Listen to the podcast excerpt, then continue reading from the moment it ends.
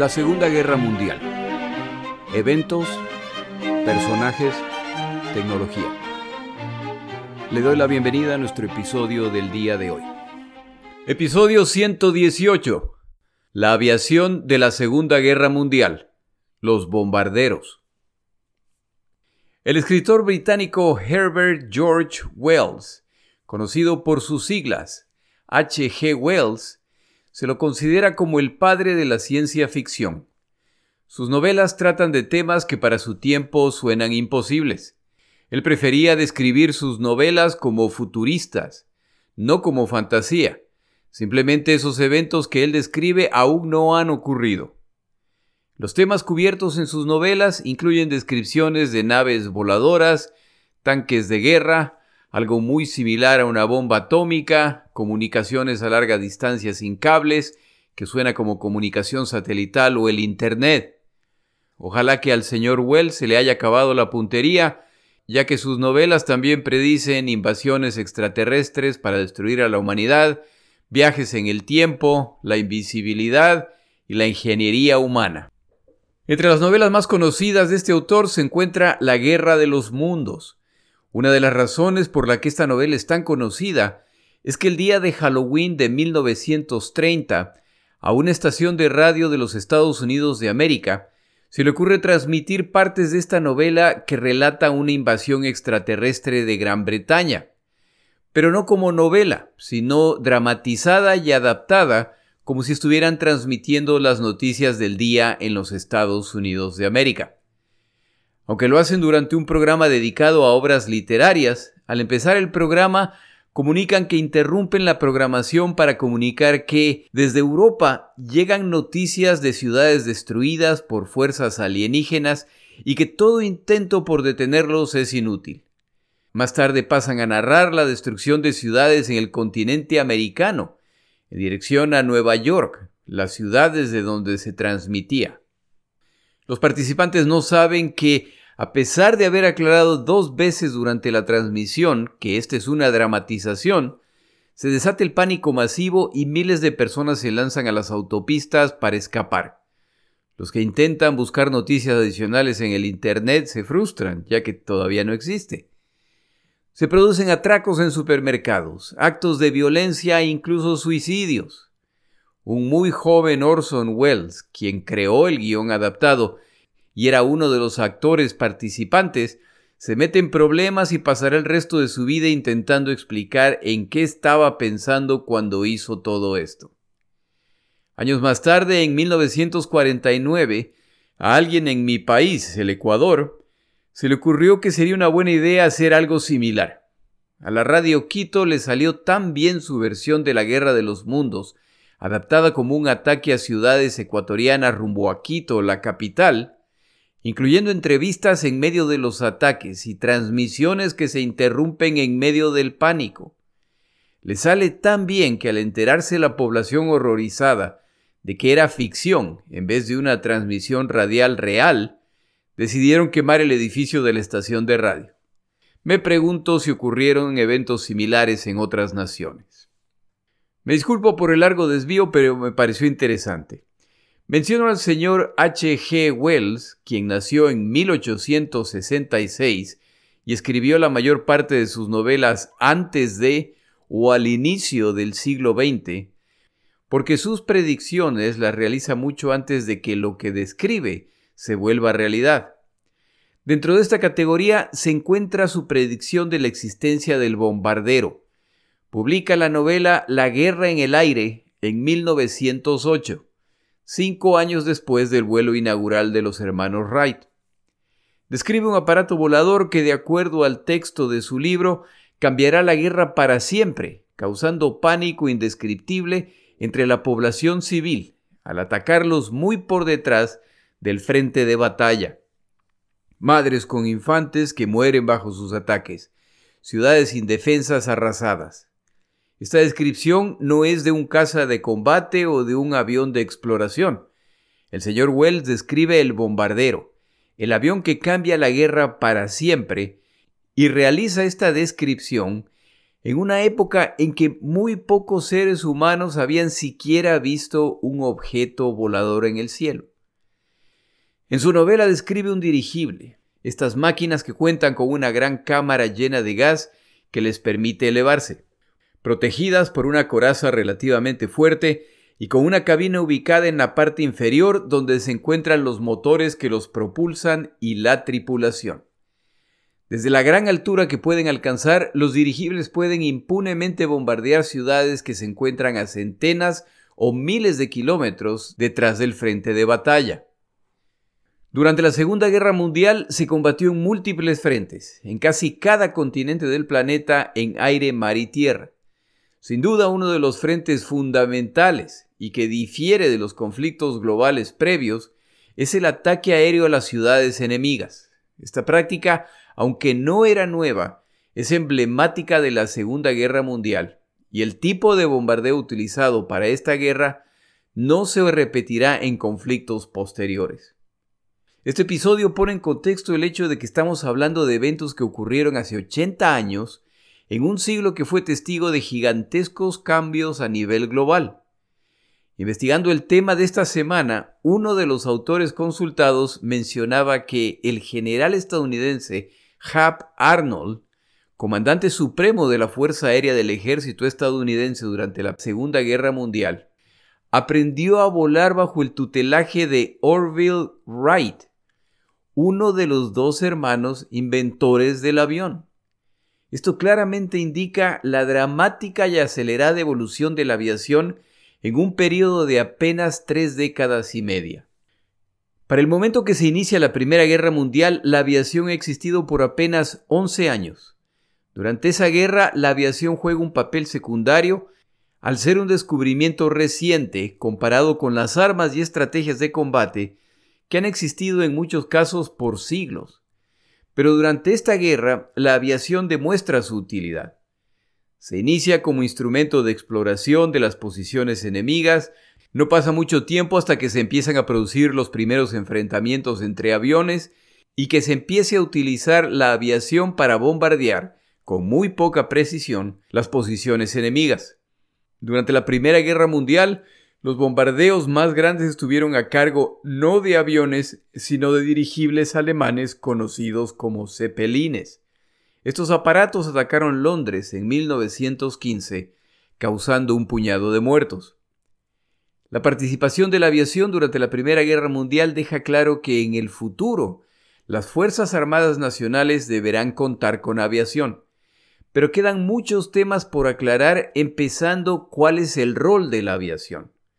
Hay dos tendencias distintas, la aviación como arma completamente táctica o la aviación como arma completamente estratégica. Estos son términos que he utilizado periódicamente en mi podcast. Una descripción de aficionados es la siguiente. Si nos referimos a una campaña, a una victoria o a una derrota como estratégica, queremos decir que esta campaña o su resultado tiene un impacto en el resultado total de la guerra. Por ejemplo, el ataque japonés contra Pearl Harbor tiene un impacto estratégico, ya que transforma este conflicto dramáticamente. Los Estados Unidos de América ingresan a la guerra y lo hacen en una zona de combate mucho más grande que Europa. Los dos bandos, por lo tanto, tienen que replantearse completamente la estrategia de esta guerra dada la importancia de este evento. Si nos referimos a un evento como táctico, queremos decir que tiene un impacto limitado o local en el resultado final de la guerra. Un ejemplo de este tipo de campaña son los italianos atacando a los británicos en Egipto durante la Segunda Guerra Mundial. Aunque los combatientes tienen que hacer cambios a su estrategia, el enfoque fundamental no cambia, se requieren cambios relativamente menores. Al final, la guerra en África resultó tener profundas implicaciones estratégicas, pero ese es otro tema. La pregunta fundamental respecto a la aviación es si la aviación es un arma estratégica o táctica. ¿Puede la aviación por sí misma definir un conflicto? Si ese es el caso, entonces la planificación total se hace alrededor de esta arma. Si en cambio es un arma táctica, entonces la aviación será parte de la estrategia total como un componente más. Distintas naciones llegan a conclusiones distintas. lo que tendrá un profundo impacto en cómo se pelea la Segunda Guerra Mundial. Quienes ven a la aviación como un arma táctica, la ven como una extensión de las fuerzas de tierra o marítimas. Su tarea es funcionar como artillería voladora en apoyo a las operaciones, como exploradores de la ruta en que planean avanzar las fuerzas de tierra o en mar y remover obstáculos para el avance. Bajo esta doctrina de guerra, el bombardero necesita tener un rango de vuelo suficiente para permitirle avanzar con las fuerzas terrestres. En su forma más extrema, quienes ven a la aviación como estratégica, ven a esta arma como reemplazante de las tropas de tierra y fuerzas navales. La aviación, específicamente los bombarderos, serán capaces de causar tanta destrucción tan adentro del territorio enemigo que eliminará la necesidad de fuerzas terrestres para invadirlos. Mejor aún, eliminará la necesidad de la guerra como resultado del nivel de destrucción que los bombarderos son capaces de causar por sí solos y el profundo impacto psicológico que causará en la población civil. Esta segunda visión respecto al bombardero transforma la guerra para siempre. Hasta antes de la invención del bombardero, los conflictos armados se combatían en el frente o en múltiples frentes. Los ejércitos marchaban a la guerra y ésta se definía en el frente de batalla. Al terminar la guerra, el vencedor tomaba posesión de un territorio intacto al no haber sido afectado por los combates. Es decir, el nivel de letalidad de la guerra hasta ese momento era limitado en cantidad de muertos civiles y destrucción de la infraestructura sobre todo para el vencedor. La aviación, en particular después de la Primera Guerra Mundial, hace que el impacto de la guerra se sienta a centenas de kilómetros detrás del frente, en áreas que a través de la historia estaban protegidas de los efectos de la guerra. De acuerdo a esta visión de la guerra, un bando puede estar ganando en el frente de batalla, pero perdiendo la guerra al ser sus ciudades, industrias o rutas de abasto destruidas por los bombarderos enemigos de largo alcance.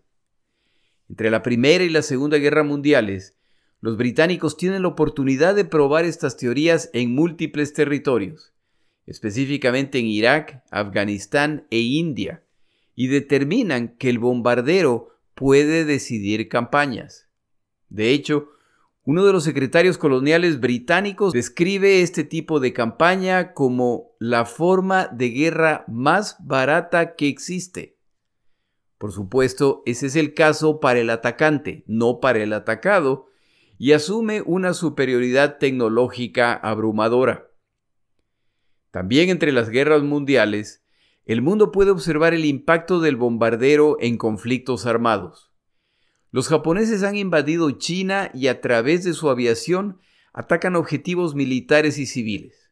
Lo mismo ocurre en España, donde alemanes, soviéticos e italianos, entre otras tantas naciones, se involucran en la guerra civil española en apoyo a quien busca implantar en esta nación sus ideologías. El involucramiento no se limita simplemente a apoyo económico o ideológico, sino además militar. Esto permite principalmente a las tres naciones mencionadas probar su equipo de guerra y tácticas en situaciones reales. Alemania envía a la Legión Cóndor en apoyo a las fuerzas de orientación fascista. La aviación alemana muestra su importancia y los devastadores efectos de los bombarderos en objetivos no solo militares, sino civiles, así como su impacto psicológico. El involucramiento alemán en España dispara las alarmas en múltiples naciones al ver el poder de su armamento y sobre todo cómo a través de la aviación se puede proyectar el poder de una nación. Los británicos no ignoran la advertencia y empiezan a prepararse para un nuevo tipo de conflicto armado en el aire. La protección de la que siempre han disfrutado al ser islas separadas del continente europeo a través de la aviación ha desaparecido. Al margen de cuál sea la posición nacional respecto a la aviación, el desarrollo de esta arma enfrenta obstáculos.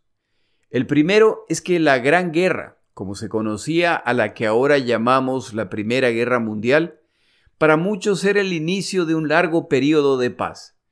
Después de que esta guerra causa alrededor de 17 millones de muertos, a los que le siguen los alrededor de 50 millones de muertos como resultado de la pandemia de la influenza española, el planeta está agotado de tanta tragedia y se asume que a nadie le quedan fuerzas para otro conflicto.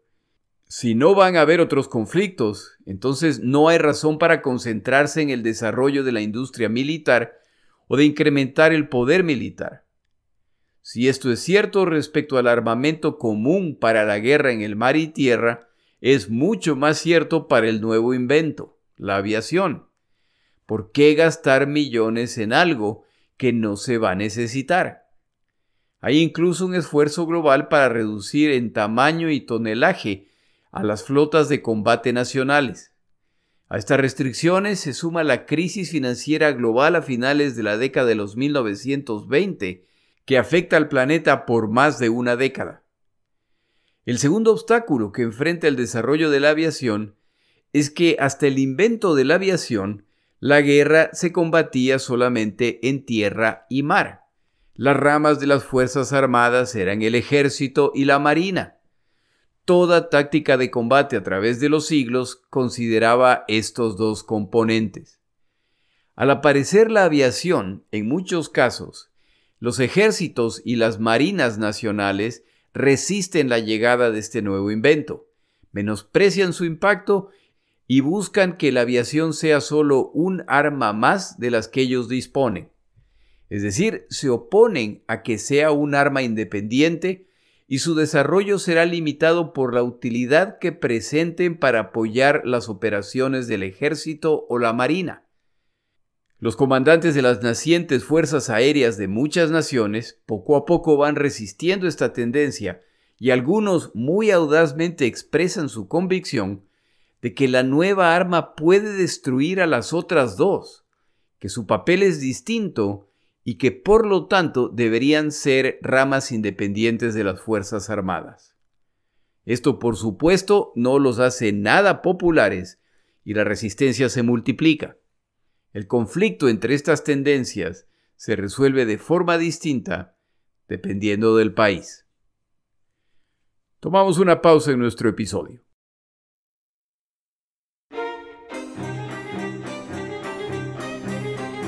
Palabras de Churchill. En 1923, Winston Churchill escribe respecto al futuro de la guerra aérea. ¿Es posible que se descubra un tipo de bomba no más grande que una naranja, con un poder secreto para destruir una cuadra entera de casas? ¿O capaz de concentrar la fuerza de mil toneladas de explosivos, volando en pedazos una ciudad de un solo golpe? ¿Es posible incluso que los explosivos existentes sean guiados automáticamente en máquinas voladoras guiadas a través de sistemas inalámbricos o a través de rayos sin necesidad de pilotos, en una procesión infinita contra una ciudad, arsenal o campamento? Estas palabras dan la impresión de que Winston Churchill era medio profeta, pero en realidad seguramente eran el resultado de su lectura de autores tales como H. G. Wells.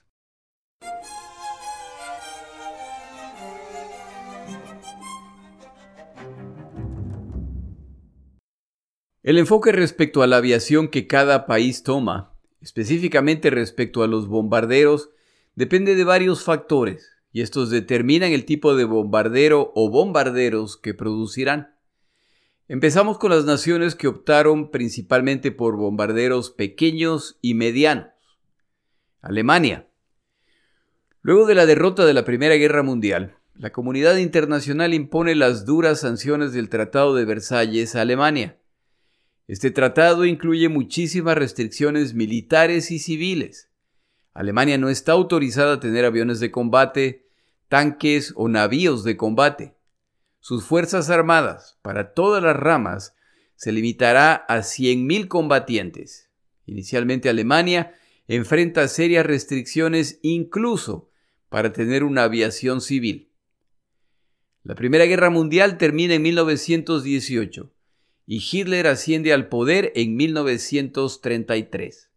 La primera evidencia de que los alemanes están reconstruyendo su fuerza aérea es de 1920, cuando grupos de combatientes que utilizaron planeadores en la Primera Guerra Mundial empiezan a construir planeadores que no estaban incluidos en el Tratado de Versalles a fin de volver a experimentar el placer del vuelo y entrenar a otros.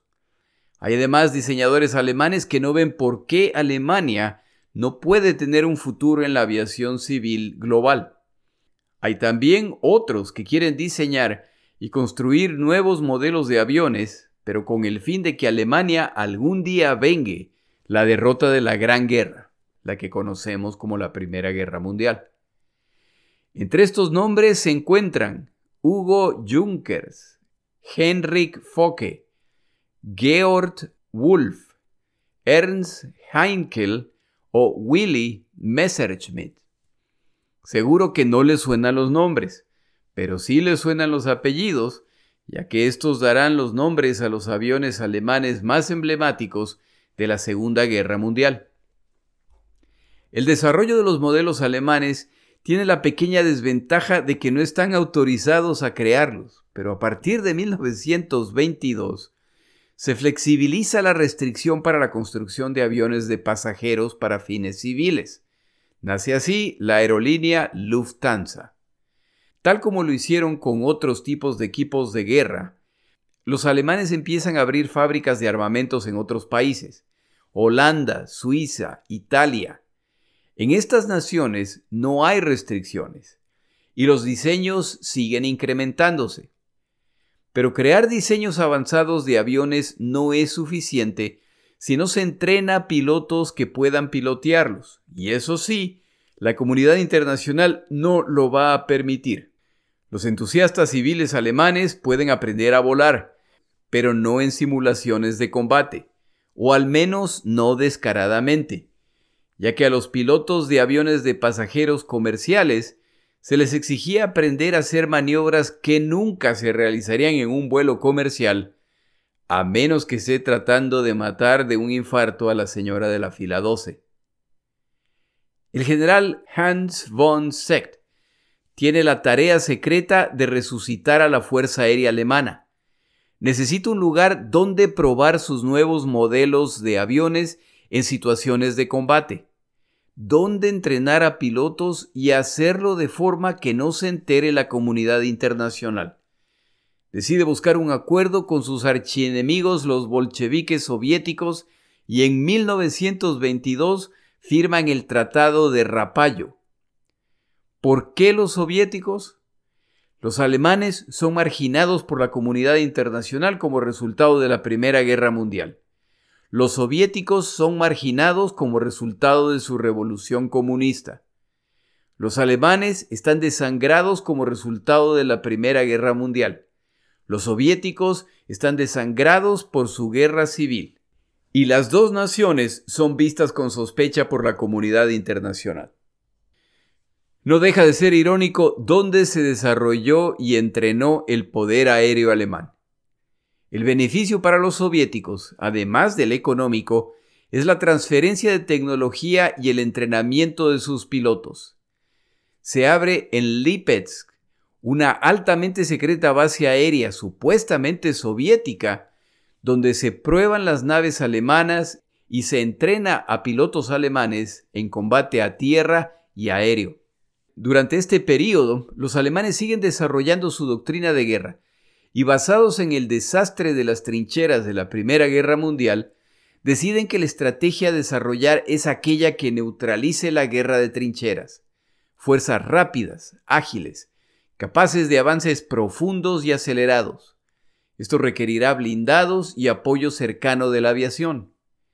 Los aviones para este tipo de campaña deben ser capaces de avanzar a la velocidad requerida por el ataque en tierra su tiempo para despegue debe ser corto a fin de reaccionar a tiempo, por lo que despegarán de pistas cercanas. Como el apoyo brindado por este bombardero requiere volar a más baja altura para apoyar a las tropas, este avión debe ser capaz de realizar maniobras evasivas, combatir de ser necesario y ser capaz de lanzarse en agudos descensos para luego ascender bruscamente luego del bombardeo. Además es necesario que como va a sobrevolar el campo de batalla, debe ser capaz de defenderse de casas de combate o sumarse al ataque en tierra, por lo que deberá contar con múltiples ametralladoras. Para satisfacer este nivel de exigencia, la estructura debe ser de gran resistencia. Mientras más grueso o más reforzado el material utilizado, mayor el peso. Mientras mayor el peso del fuselaje, más la exigencia para el motor, lo que significa una menor capacidad para bombas o para combustible. Esto se traduce en bombarderos que tendrán un rango más corto y serán capaces de cargar menos bombas. Los alemanes, sin embargo, consideran tener una doctrina de guerra que les permitirá ganar la guerra que se aproxima. Durante la Segunda Guerra Mundial, los principales bombarderos alemanes eran de un motor, el más famoso el Stuka, o de dos motores, incluyendo los famosos Heinkel 111, el Dornier 217 y el Junkers 88. Aunque construyeron aviones de cuatro motores, no fueron relevantes en la guerra. Pasamos ahora al Japón. El desarrollo de la Fuerza Aérea japonesa toma una dirección similar a la alemana, pero con un énfasis naval. En el Japón hay interés en la aviación desde su nacimiento, y para antes de 1910 ya hay pilotos japoneses entrenándose en Europa para pilotear el nuevo invento. Pronto llegan los primeros aviones al territorio japonés, donde se abren pistas y centros de entrenamiento. El Japón participa en la Primera Guerra Mundial y toma control de colonias alemanas en el Pacífico. Esto se hace a través de la Marina de Guerra y de la naciente aviación japonesa. Con las lecciones aprendidas se empieza a desarrollar la industria aeronáutica en que se destacan tres nombres, Mitsubishi, Nakajima y Kawasaki. Los aviadores japoneses empiezan a recibir entrenamiento en tácticas de combate de parte de franceses e ingleses. En la década de 1920, el número de aviones disponibles y la variedad de modelos se incrementa claramente. Los modelos desarrollados son principalmente para el ejército. La Marina ve su desarrollo limitado por los acuerdos navales de Washington y Londres, donde se limita el tamaño de la Marina japonesa para asegurarse de que será de menor tamaño que la estadounidense o británica. Aparece entonces un personaje conocido de la Segunda Guerra Mundial, Isoroku Yamamoto, quien es nombrado para liderar el desarrollo del poder naval japonés, en particular su poder aéreo. Durante su tiempo como agregado naval en los Estados Unidos de América y estudiante de Harvard, Yamamoto desarrolla su fascinación por el poder de la aviación y su capacidad para proyectar el poder nacional. El Japón es una de las primeras naciones en poseer portaaviones, junto con los estadounidenses y británicos. El Japón continúa desarrollando su poder naval y aéreo sin que Occidente preste demasiada atención a su desarrollo asumiendo que sus modelos de aviones de combate son imitaciones de menor calidad de los modelos europeos o estadounidenses, o que si son originales no lograrán alcanzar el desempeño occidental. ¿Por qué se asume esto? De acuerdo a varios autores consultados, incluido el libro utilizado esta semana, tiene que ver con la muy arraigada convicción existente en esos tiempos de que los asiáticos simplemente son incapaces de desarrollo tecnológico avanzado, que son particularmente limitados físicamente para la aviación y que en resumen no son una amenaza. El Japón por su parte no tiene problemas con esa posición occidental, ya que les permite seguir desarrollando su fuerza aérea sin levantar sospechas. Isoroku Yamamoto en la década de 1930 ya es un almirante y está promoviendo el desarrollo de la Marina japonesa para enfrentar a su futuro enemigo, el cual, basado en cómo se incrementa su influencia en la zona, será los Estados Unidos de América. El enfrentamiento se producirá muy probablemente entre flotas de superficie y portaaviones, por lo que el Japón debe contar con estas fuerzas apoyadas por bombarderos medianos basados en tierra. Estos aviones tendrán un rango más largo que el de los aviones en portaaviones estadounidenses, lo que los mantendrá bajo control en caso de intentar atacar el Japón. En la década de 1930, el Japón inicia su invasión del continente asiático. Establecen bases en tierra en China, donde desplazan sus bombarderos medianos en apoyo al avance de sus tropas. Los aviadores japoneses combaten por años antes del inicio de la Segunda Guerra Mundial, lo que les permite desarrollar sus tácticas de combate, mejorar los modelos de aviones con los que cuentan y sobre todo, tener una fuerza de pilotos de todo tipo, mejor entrenada y con más experiencia del planeta. Como entre sus planes de expansión se encuentra el Pacífico, saben que las misiones de ataque serán de muy largo alcance, al menos hasta lograr asegurar bases en islas más cercanas a sus objetivos.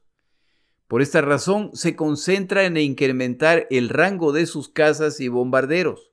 Logran este objetivo y sorprenden repetidamente a los occidentales al inicio de la guerra, al ser atacados desde bases que supuestamente estaban a demasiada distancia para atacar. Para el momento que se dan cuenta del impresionante rango de los aviones japoneses de todo tipo, ya es muy tarde y las derrotas aliadas siguen sumándose. Pero las grandes distancias alcanzadas por los aviones japoneses vienen a un alto costo. A fin de lograr fuselajes livianos, lo que reduce el consumo de combustible y permite llevar más bombas, los diseñadores japoneses incluyen poco o ningún blindaje para protección del piloto o del motor se omite el uso de tanques de combustible autosellantes al ser mucho más pesados que los tanques de combustible regulares. No se utilizan parabrisas a prueba de balas por las mismas razones. Durante su guerra contra China, que cuenta con aviones mucho menos avanzados que los japoneses, este no es un problema. Durante las primeras etapas de la Segunda Guerra Mundial, en que los aviones japoneses, en particular el Cero, parece intocable, este no es un problema mayor. Pero a medida que la guerra avanza, estas omisiones reducen considerablemente las posibilidades de supervivencia de las tripulaciones. El Japón planea lanzarse al ataque. Su fuerza principal en esta guerra para el Pacífico serán sus portaaviones. A medida que conquistan territorios en distintas islas, abrirán bases aéreas desde la que operarán sus bombarderos medianos en apoyo a operaciones en tierra y mar. A medida que avance la guerra, seguirán abriendo bases y proyectando su poder. Como se puede ver, Alemania y Japón tienen una estrategia militar para su fuerza de bombarderos. Su objetivo es apoyar sus operaciones principales. En el caso de Alemania es una campaña terrestre en Europa. En el caso del Japón es una campaña naval en el Pacífico o continental en China o los varios territorios conquistados. En su momento, estas naciones descubrirán las deficiencias de su enfoque respecto al bombardero. Los bombarderos medianos son una excelente fuente de apoyo a las operaciones en tierra, por su agilidad y velocidad de respuesta al despegar de pistas cercanas. Pero tienen la desventaja de que debido a su tamaño, no cuentan con suficiente armamento defensivo contra ataques desde tierra y sobre todo de casas de combate. Otra de sus desventajas es el tonelaje de bombas que son capaces de transportar.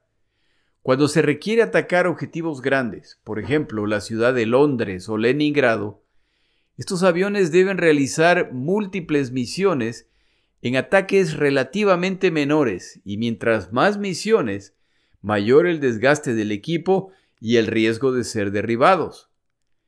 Tal como han sido diseñados, estos bombarderos son incapaces de decidir una campaña o una guerra contra un enemigo decidido que cuenta con grandes ciudades. De las deficiencias de este enfoque, la mayor es que al enfrentarse a un enemigo que sí cuenta con bombarderos pesados de mayor alcance, entonces quedan en una situación que no pueden resolver. El mejor ejemplo es la batalla por Gran Bretaña. Luego de derrotar a múltiples naciones europeas, los alemanes han llegado a la costa francesa y los británicos han sido expulsados del continente, por lo que en teoría los tienen atrapados en sus islas. Los británicos, sin embargo, son capaces de continuar la pelea a través de su fuerza de bombarderos pesados. Estos son capaces de lanzar toneladas de bombas sobre Alemania cada noche a pesar de la distancia. La respuesta alemana son bombardeos a ciudades británicos utilizando sus bombarderos medianos que causaban daños pero que nunca se acercaron a decidir esta guerra. Luego, con la llegada de los estadounidenses, la situación se complica aún más para los alemanes, incluso antes del desembarco en el continente europeo, ya que las ciudades alemanas están siendo sujetas a brutales bombardeos a pesar de que los aliados no tienen ni siquiera combatientes en el continente. El Japón experimenta problemas similares cuando los aliados se lanzan al contraataque en el Pacífico.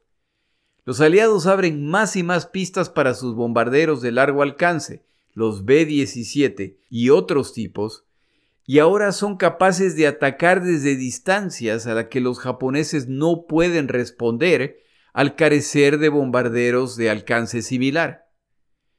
Mientras se multiplican las pistas aliadas y el poder naval se incrementa, ahora los aliados son capaces de coordinar ataques de largo rango, seguidos por ataques de mediano rango, para finalizar con ataques de corto rango a través de portaaviones, en una combinación para la que el Japón nunca tuvo respuesta.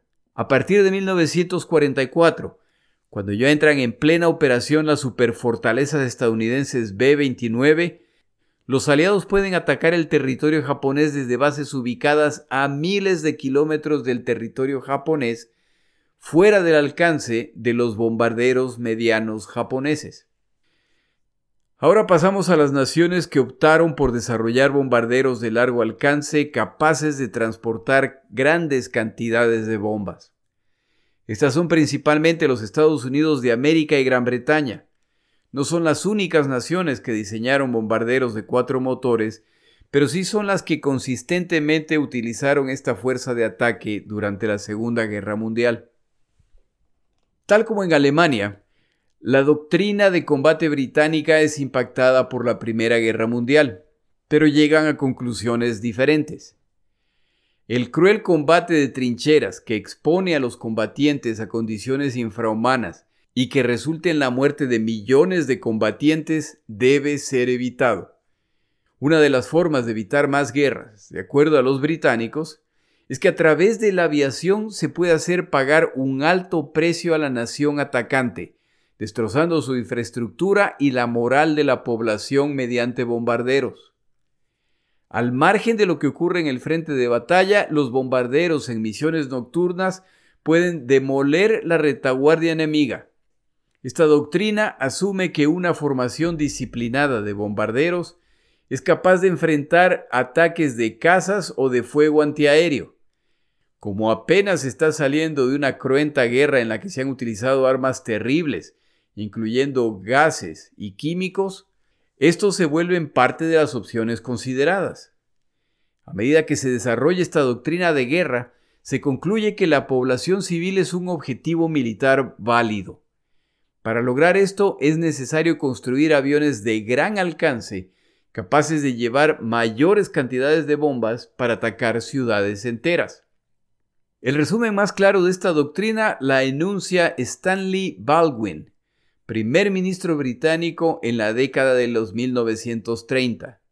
Él dice, es importante que el ciudadano común, por supuesto se refiere a los ciudadanos de otras naciones, se dé cuenta de que no hay poder en esta tierra que puede protegerlo del bombardero, al margen de lo que le digan. El bombardero siempre logrará su objetivo, la única defensa posible es el ataque, lo que quiere decir que debes matar más mujeres y niños más rápido que tu enemigo si quieres salvarte a ti mismo. Más claro no podría estar. El mensaje a los enemigos de Gran Bretaña es que, si planean entrar en guerra con ellos, deben estar listos para el tipo de escenario descrito. El enfoque estadounidense, aunque similar, tiene claras diferencias y motivaciones. Luego de la Primera Guerra Mundial y las múltiples crisis posteriores, como ya se mencionó, la pandemia de la influencia española, la inestabilidad financiera en Europa a través de la década de 1920, la Gran Depresión que resulta en un impacto en la década de 1930, el pueblo estadounidense está harto de guerras y de su involucramiento en conflictos que no son de su incumbencia, principalmente europeos. Esta posición se refleja en la producción militar a través del rechazo de cualquier iniciativa que dé la impresión de querer participar en guerras futuras. Uno de los mejores ejemplos es el bombardero. ¿Por qué producir un arma que es eminentemente ofensiva si no se planea ingresar a otras guerras. Quienes abogan por el bombardero encuentran la forma de vender la idea. Los Estados Unidos de América limitan al norte con Canadá y al sur con México. Es muy poco probable que se enfrenten militarmente con estas naciones. Los Estados Unidos de América limitan al este con el Océano Atlántico y al oeste con el Océano Pacífico. Si alguna vez van a ser atacados, sus enemigos lo harán a través de flotas navales. O se crean potentes defensas costeras, o se ataca a estas flotas potenciales a miles de kilómetros antes de llegar a la costa estadounidense. Entre dañar el valor de la propiedad costera y acceder a la construcción de bombarderos de largo alcance, gana la segunda opción. Por esta razón, los estadounidenses se concentrarán en bombarderos de múltiples rangos, incluyendo bombarderos de largo alcance. Como planean construir grandes bombarderos, estos incluirán múltiples ametralladoras para su defensa, poderosos motores que les permite volar a gran altura y velocidad, lo que resultará en que pueden defenderse entre ellos contra cazas enemigos o simplemente escapar.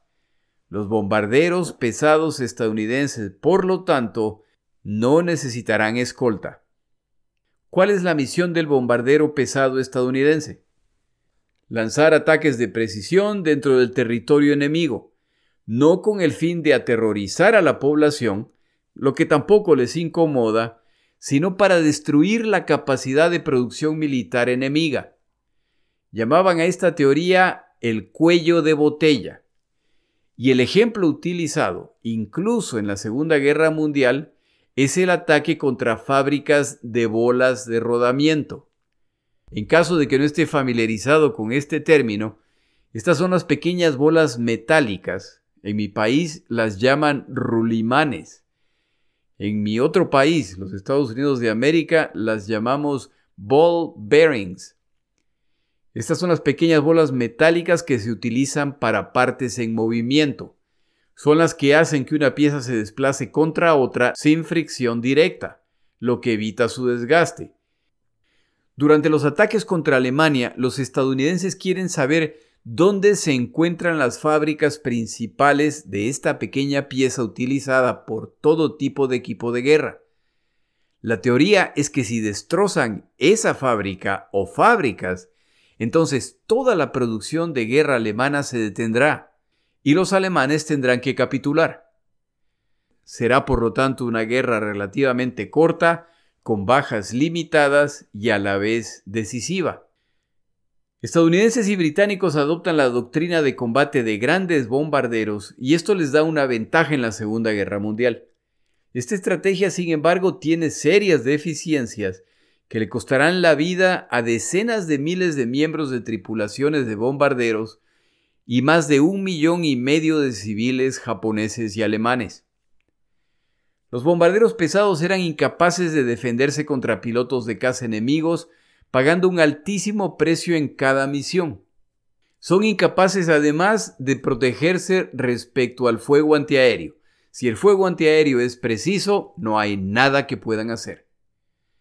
Como recordatorio de mi episodio con el piloto estadounidense Lockheed, Él fue uno de cuatro sobrevivientes de su clase de entrenamiento de piloto. Solo cuatro de cuarenta sobrevivieron. Es también poco conocido que en la Segunda Guerra Mundial murieron más tripulantes de bombarderos que infantes de marina estadounidenses. La diferencia es que al atacar una playa, desembarcan miles de infantes de marina. Las tripulaciones de bombarderos mueren de 10 en 10, es decir, el número de tripulantes de un B-17, por ejemplo. Y cada uno de esos 10 individuos es altamente entrenado para una función específica. En otras palabras, en realidad es una verdadera masacre en el aire. La supuesta precisión de los bombarderos estadounidenses es en realidad inexistente, a pesar de gastar centenas de millones de dólares en una mira de bombarderos que prometía alcanzar la precisión requerida. No es solo la mira el problema. Las condiciones ideales en que se prueban los bombarderos no existen en esta guerra, por lo que su proyecto es tan inútil que cuando finalmente los estadounidenses les permiten a los británicos probar esta mira, que es ultra secreta, luego de probarla, los británicos agradecen la oferta de que si quieren utilizarla, pero no están interesados. Los alemanes logran recuperar estas miras entre los escombros de bombarderos estadounidenses derribados, y luego de probarlas deciden que no sirven para nada la precisión británica es todavía peor. Al mundo se le vende la idea de bombarderos estratégicos contra Alemania y Japón, cuando en realidad son ataques imprecisos que no logran impactar sus objetivos y causan verdaderas masacres en tierra. Al inicio de la guerra estas masacres son accidentales. Para el final de la guerra son intencionales. Y como descubrieron en carne propia los británicos en 1940, una población civil torturada desde el aire a través de bombarderos, lejos de considerar la rendición, se endurece y acerca más al único que puede defenderlos, su propio gobierno.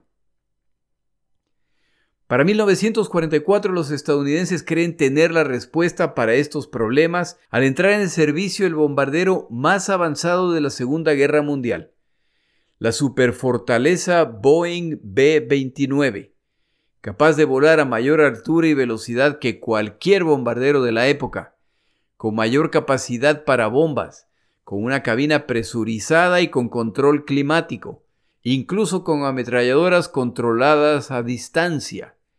Los estadounidenses confían en realizar ataques contra el Japón desde alturas inalcanzables para sus defensas. Pero al iniciar los ataques sobre el Japón, los pilotos estadounidenses reportan situaciones muy extrañas. De acuerdo a sus instrumentos, en algunas ocasiones vuelan a velocidades que estos aviones en teoría no son capaces de alcanzar. En otra ocasión, un piloto reporta que de acuerdo a su indicador de velocidad, vuela a menos 60 kilómetros por hora. Las bombas que lanzan estos bombarderos caen a decenas de kilómetros de sus blancos. Algo que nadie entiende está ocurriendo. Y mejor que lo descubran pronto, o los bombardeos sobre el Japón serán un fracaso, a medida que se acerca el momento de la invasión de estas islas. En nuestro siguiente episodio hablamos de la guerra olvidada Regresamos a lo que está ocurriendo en Birmania, India, China en el año 1944. Mi nombre es Jorge Rodríguez. Gracias por acompañarme.